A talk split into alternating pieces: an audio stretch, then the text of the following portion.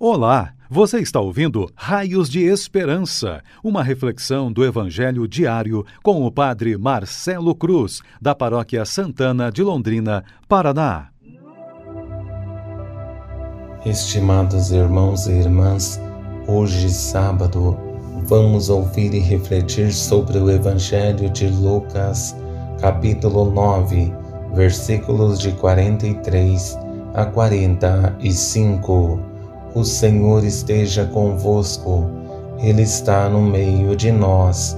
Proclamação do Evangelho de Jesus Cristo, segundo Lucas. Glória a vós, Senhor. Naquele tempo, todos estavam admirados com todas as coisas que Jesus fazia. Então Jesus disse a seus discípulos: Prestai bem atenção às palavras que vou dizer o filho do homem vai ser entregue nas mãos dos homens. Mas os discípulos não compreendiam o que Jesus dizia.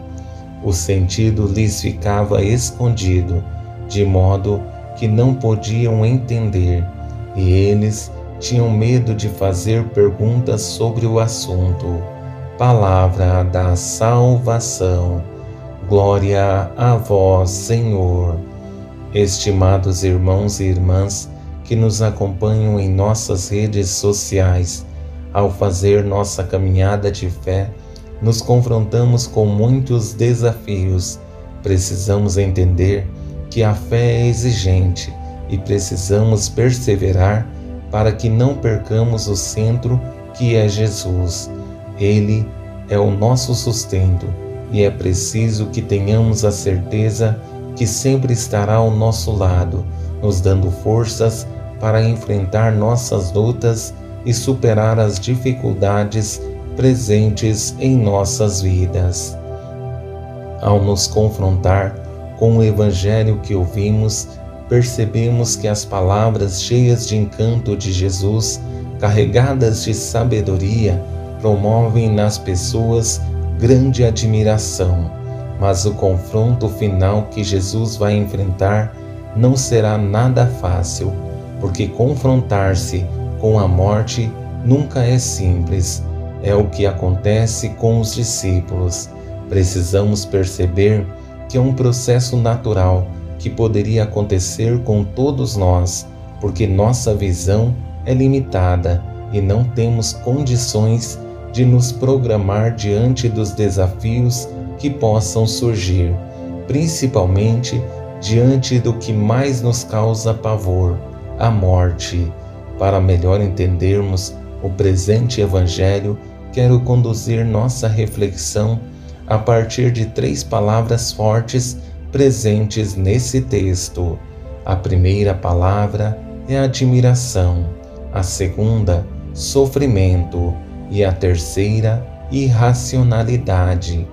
Nessa primeira palavra, admiração, é evidente que não é uma admiração que gera comprometimento, mas limitada. Na realidade, é mais um encanto com a sabedoria de Jesus, como presenciamos nessa primeira citação. Todos estavam admirados com todas as coisas que Jesus fazia. Em todos os momentos da nossa vida, é necessário entender que não basta nos encantar como meros espectadores daquilo que se passa diante de nossos olhos.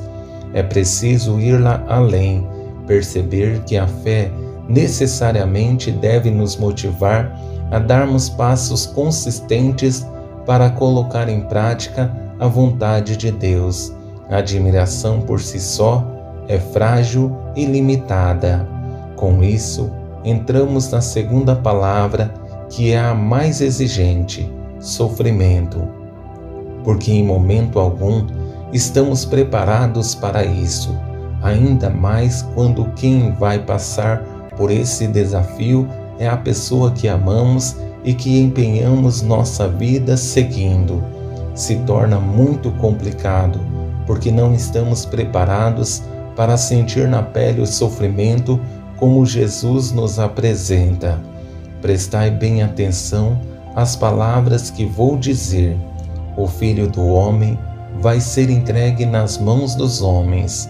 O mais difícil de se compreender com nossa razão limitada é essa entrega de Jesus livre e consciente, porque em momento algum queremos passar por sofrimentos, mesmo que tenha um sentido e uma finalidade. Isso nossa razão não é capaz de abarcar, porque não estamos preparados para sofrer. Dessa forma, entendemos a terceira palavra que é fundamental para explicar o que está acontecendo com os discípulos, uma certa irracionalidade que tem um sentido próprio de incompreensão daquilo que Jesus está falando. Não é uma limitação racional, mas uma incompreensão dos argumentos de Jesus. Mas os discípulos não compreendiam o que Jesus dizia. O sentido lhes ficava escondido, de modo que não podiam entender, e eles tinham medo de fazer perguntas sobre o assunto. É preciso entender que a incompreensão gera medo, o medo promove a vergonha e, como consequência, não conseguimos dar passos consistentes em nossa fé. Essa é a experiência dos discípulos diante dos desafios que Jesus apresenta. Mas precisamos entender que existe algo que é fundamental para compreendermos os projetos de Deus em nossas vidas: o tempo. O tempo nos traz a experiência, a maturidade e a capacidade de olhar nossa vida um pouco além dos desafios que enfrentamos. Por isso, é necessário a perseverança na fé, pois temos a certeza de que, mesmo diante dos maiores desafios, Deus vai agir, mas da forma dele e no tempo dele. Nossa esperança é que, motivados por esse texto da Sagrada Escritura e por nossa reflexão, tenhamos condições de darmos passos consistentes em nossa fé e que, motivados pela graça divina, consigamos ser para esse mundo frágil e limitado raios de esperança. Louvado seja nosso Senhor Jesus Cristo para sempre seja louvado. O Senhor esteja convosco, Ele está no meio de nós.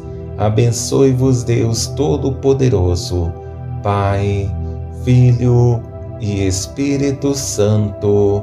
Amém.